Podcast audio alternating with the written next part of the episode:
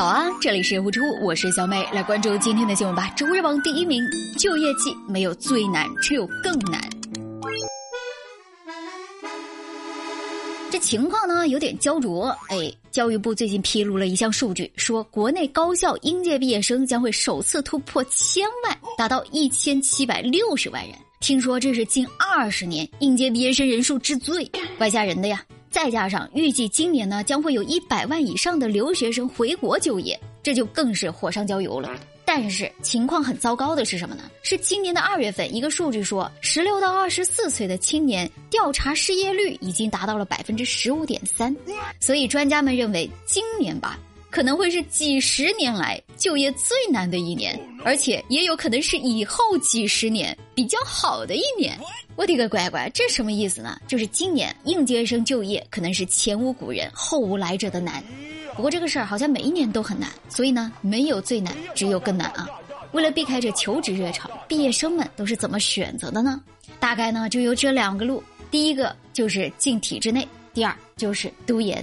你知道吗？今年国家公务员考试报名人数达到了两百一十二点三万。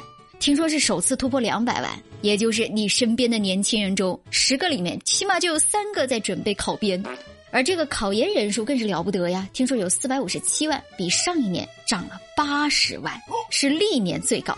除此之外，这考教师资格证的人也是非常的多。我们这一辈的年轻人啊，以前是对什么父辈们眼中最理想的职业那是嗤之以鼻的，哪知道现在的年轻人想通了一件事儿：宇宙的尽头。就是考编，哎呦我的妈！不过也不是谁都能考上的呀，对吧？那些没考上的还是得找工作。来吧，小美告诉你，现在什么行业最缺人？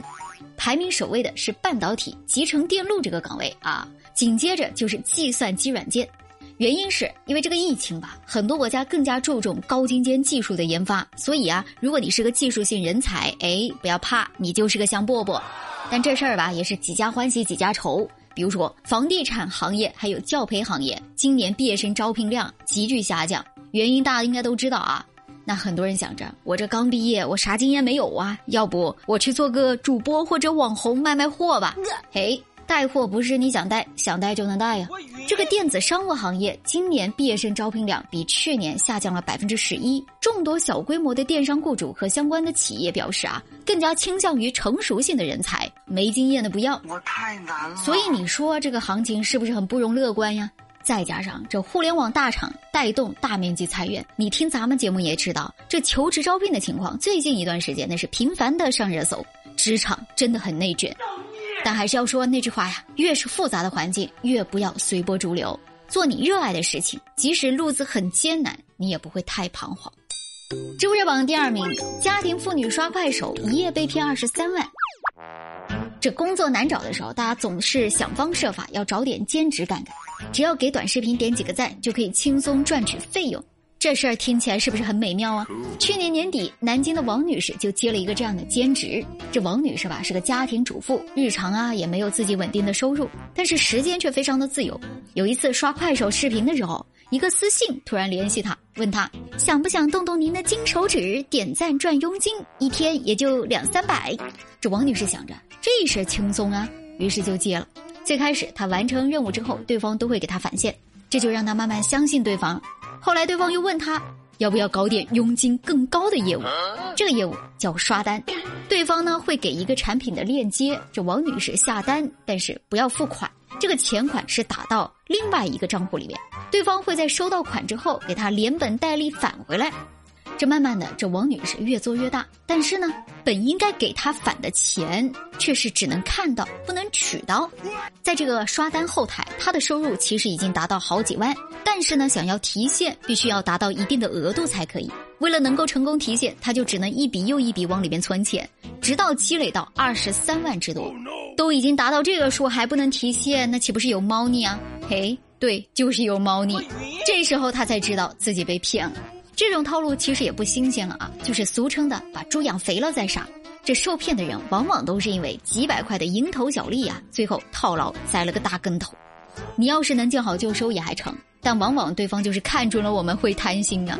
其实呢，当你在质疑一个东西是不是骗局的时候，也很容易，你可以拨打幺幺零呀，你问一问反诈民警，你把你的情况跟他们一说，让他们给你分析分析，指不定因为提供的线索非常有用，警方把对方一锅端了，还能给你发个特别贡献奖呢。这钱岂不是赚的更安稳一点儿？知乎热榜第三名，男子跪求复婚却碾死了前妻。事情呢，非常的戏剧化，也很悲剧。这事儿发生在江西。三十六岁的男子李某跟前妻小丽离婚不久之后后悔了，打算复婚，还特意组了个饭局，邀请前妻跟朋友们。为了挽回前妻的心，李某当众给前妻下跪求原谅，甚至将孩子当作挡箭牌。周边的朋友也帮腔：“哎呀，看在孩子的面子上，原谅他算了吧。”但是人家小丽吧无动于衷，说自己已经有了新男友，不想再回头了。